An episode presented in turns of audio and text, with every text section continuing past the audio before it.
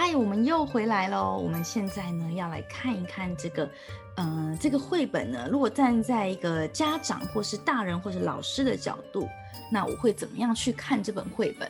我想很多现在在看这部影片或者在听这个 podcast 的人呢，可能都有共读过一本书，就叫做《包姆与凯罗》。那这真的也是我非常喜欢的一个系列。然后尤其是小朋友，像我们家的小朋友，大概从嗯，两岁到五岁，大概是非常非常喜欢《保姆与凯罗》系列，尤其是每一看一次呢，你都可以找到更多更多不同的讯息。就是呃，《邦姆与凯罗》他的画风呢，非常的丰富复杂，那整个画面呢是非常的饱满的，可是你却不会觉得很乱，因为你的主体是很清楚的。那其实呢，像我们的托夏波想呢，他也是这样。不过今天当然我也不是。这个绘本的专家，那我只能说，按照我这样子的一个业余人士去读绘本给小朋友听的时候，其实我自己一定要先喜欢这个绘本。那我喜欢它的原因是什么呢？我想要在这边呢跟大家来做分享。首先呢，这个作者呢，他是立陶宛的一个作者，因为我这个系列其实其实立陶宛在之前它也是属于前苏联嘛，所以他们的文化基本上是在某个程度里面是蛮相似的。所以在这个这本书里。所以在这系列的书里面呢，我可以看到非常非常嗯、强烈的，像我在俄罗斯可以感受到的这种俄罗斯的巴布什卡他们的奶奶呢，还有他的妈妈跟爸爸每一个人的角色跟定位。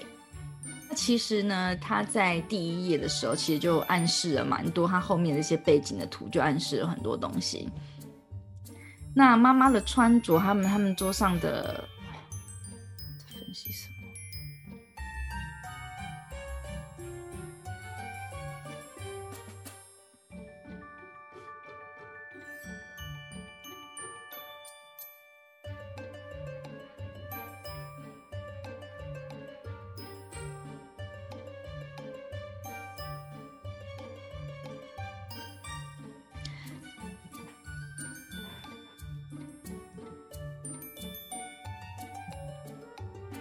那我们，嗯、其实我们可以从他在最开始的一个角色的扮演一个出现，我们就可以感觉到，哦，原来在立陶宛或是俄罗斯的爸爸呢，他们的角色其实是比较薄弱的哦。他可能你看他的身体比较小，要出现一下下就哦这样起床了，然后托小波小很高兴啊，然后就赶快呢，第一个就赶快去跟妈妈说，妈妈妈妈，我的小怪兽要来了。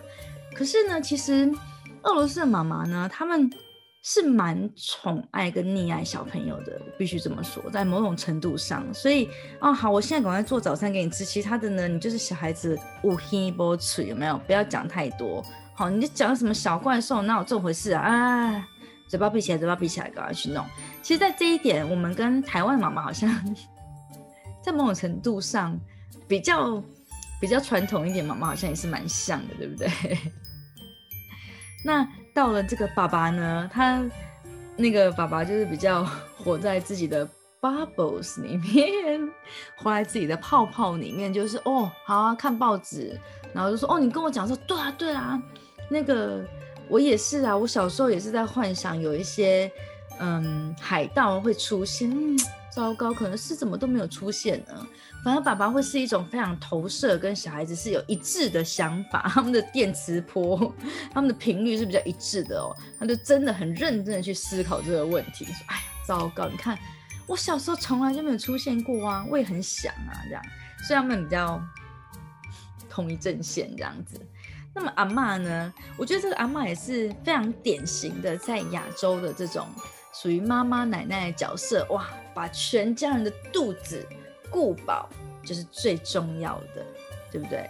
那妈妈在后面呢，就很努力的想要换衣服，因为哎，今天呢算是我女儿生日，可是也是我展现我个人，我这展现我自身的一个一个重要的一个 的 occasion，对不对？所以呢，妈妈忙着打扮自己，阿妈忙着呢准备食物给所有的人吃啊，确定说每个人都不会肚子饿哦。然后托小波小呢，就继续很兴奋的一直讲，一直讲，一直讲这样子。当然呢，后来来的人呢，哇，果真就跟爸爸讲的一样，永远都是叔叔阿姨先来。我们这个在台湾的生日 party 上面，好像这几年，尤其是小孩朋友比较大之后，应该就好一点了。但是确实，那小朋友还小的时候，好像真的是以我们大人的社交为主，好像比较多。那再来就他们的小朋友来了，就没有想到哇，真的托宝的小怪兽出现了，妈妈吓到下巴都要掉下来，说不出话来了，对不对？就没想到呢，在这场 party 上面呢，哇，所有的人呢梦想成真。那我觉得最有趣的呢是他的角色的设定，可以从这本书里面的所有的角色跟情节去设定。那我们可以反思一下，说我们在。台湾的这个家庭里面的关系是不是也很相像？那这个是我想要在看绘本的时候去去做一些连结的思考。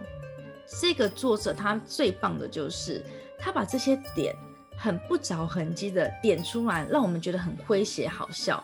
可是其实你换另外一个角度去讲，其实他也是蛮 蛮残忍的。怎么说蛮残忍的呢？嗯，以后如果还有机会介绍这个，呃，同样的作者的系列呢，你就可以知道，他讲的实在是太血淋淋的现实了。不过我很喜欢这本，是因为他就是梦想成真嘛，总是会很开心。俄罗斯的妈妈呢，她妈妈这个角色非常的特殊，因为俄罗斯它本身在。第二次世界大战的时候，他其实死伤应该是全世界所有国家来说是最惨重的。因为这样，所以就造成俄罗斯男性的啊平均年龄呢非常非常的低。在将近在一百多年前呢，从一八九六年到一八九七年，俄罗斯人的平均寿命只有三十点五岁耶！哇哦，OK。那我们来看一下，第一次世界大战之后，一九二六年到一九二七年的平均寿命呢是四十二点九岁。那在第一次呃第二次世界大战之后呢，哇，有蛮多的往上提升了哦。一九六一年到一九六二年呢，他们的平均寿命是六十八点七岁，但是男性呢是六十三点七，女性呢是七十二点三。二零零三年的寿命是六十四点八，那男性是五十八点五，女性是七十一点九。没错，二零零四年呢，平均寿命是六十五点三，可是男性是五十八点九，还没有六十岁耶，女性则是七十二点三岁。所以你看，他们这样一来一往就差了十四年。所以呢，平均来说，俄罗斯的女人比俄罗斯的男人多活十四年。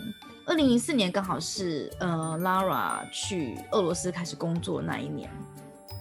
对，我就记得是五十几岁，没有错，很可怕。你可以想象，就是如果平均就是，所以我们每次在路上都看到一大堆巴布什卡，就是老奶奶。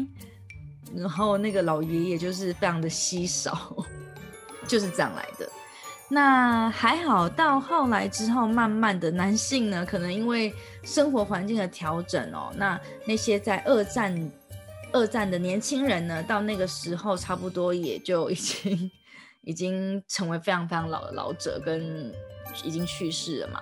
那接下来再出生的人的平均寿命呢，就变高了，所以在二零一九年的。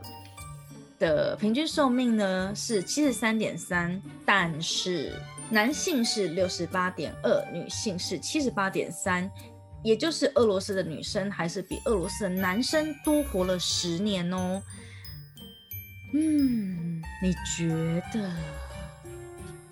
你觉得女生比男生多活十年这件事情有没有很可怕？我告诉你，就是有很可怕。这其实，在台湾应该也是吧。我想，我们台湾应该也是全世界的女性，因为毕竟女性会比较，我们会把我们心里的不愉快比较容易表达出来，所以我们的内伤就不会那么的像男性一样那么多嘛。还有，大部分来说啦，女性比如说抽烟或喝酒的这个比例呢，也会比男性还要再低一点。然后还有生活习惯跟生活压力等等，那这些其实都是影响到平均寿命很大很大的原因嘛。诶，我们怎么会没事讲到平均寿命来了呢？好，跳回去，在这样子的一个社会的环境，然后这样子的背景之下。女人呢，她可能很容，俄罗斯的妈妈们呢，很容易会遇到一个状况，就是她的年纪到了一定的时候呢，这个先生的角色他就不见了，爸爸就可能会比较早离开，对不对？有各式各样的原因离开，那变成是他留下来，留下来要怎么样呢？他当然会更加的必须要坚强，必须要照顾，要保护他接下来的家人，那。这个情形呢，是我们在说，如果他是比较已经到了像爷爷奶奶的那一代，可是如果说像再比较年轻一点，可能三十岁、四十岁的妈妈呢，常常也会有这样子的状况，就是说，像我这样子的年纪好了，可能是我自己一个人带着我的小孩，那我的先生呢，可能。离开，离开不是只有去世哦，他可能就分开了，对不对？两个人呢就分开了，女生呢跟男生就各自的再结婚，那或者是不结婚，但是无论他们要不要继续结婚，这个孩子已经出现了嘛，那孩子通常都是跟着妈妈的。俄罗斯的妈妈还有一个非常非常特殊的情形，就是十分的保护自己的小孩，就是十分的呢。照顾自己的小孩，然后几乎可以说是妈宝了。对，这是个人的切身痛啊，没有 妈妈照顾。那我们刚刚也讲嘛，比较年长的通常都是奶奶，对不对？巴布什卡她留下来了，所以巴布什卡呢，奶奶呢，外婆，尤其是外婆的角色，就也会去承接起自己女儿照顾小孩的责任。所以在俄罗斯呢，你很常遇，很容易可以看到，就是一个单亲的妈妈带着小孩，然后呢，她跟她的自己的妈妈是住在一起的，也就是三代同堂。但这三代呢，都是各一个一个一个，那小孩有可能两个啦，通常就生一个，然后男生就不见了，这样男生可能就跑了。啊，这在之前真的是还蛮常发生的。不过我们希望俄罗斯呢，嗯。文明越来越进步，男性的自觉 会越来越高，这样子离婚率呢可以降低一点，因为他们很早就结婚了。当然不是说很早就结婚就会容易有离婚率哦高的问题，而是如果你很早就结婚，你可能会还不是很确定自己想要什么跟能够做什么。好，这就是另外一个话题。总而言之呢，我觉得就是透过这个绘本呢，可以让我们稍微了解一下，在某一些国家呢，他们的一些情形跟状况。不晓得这样子的对绘本的切入的角度，你们觉得有趣吗？如果有趣的话，麻烦你一定要记得留言告诉我哦。你可以到粉砖 Lara 的多语绘本世界英俄日德，Lara 是 L A R A，或者是呢在 YouTube 上面。或者是任何 podcast 的平台，包含 KKBox、Spotify、iTunes、First Story，所有的平台几乎你都可以找到我。就是五岁都要懂的国际观。如果你觉得这个这样子的议题是有趣的，你想要知道说，哎，嗯，世界上不同的家长，那当然，因为我自己是妈妈，所以我就简称妈妈，这样比较快哦。就是比如说，俄罗斯妈妈的 style 是什么？日本妈妈。台湾妈妈、德国妈妈等等妈妈，其实呢，妈妈代表是家长哦，哈，当然就是我只是简称而已。我们在想什么？我们是怎么样子？有什么样子的特性？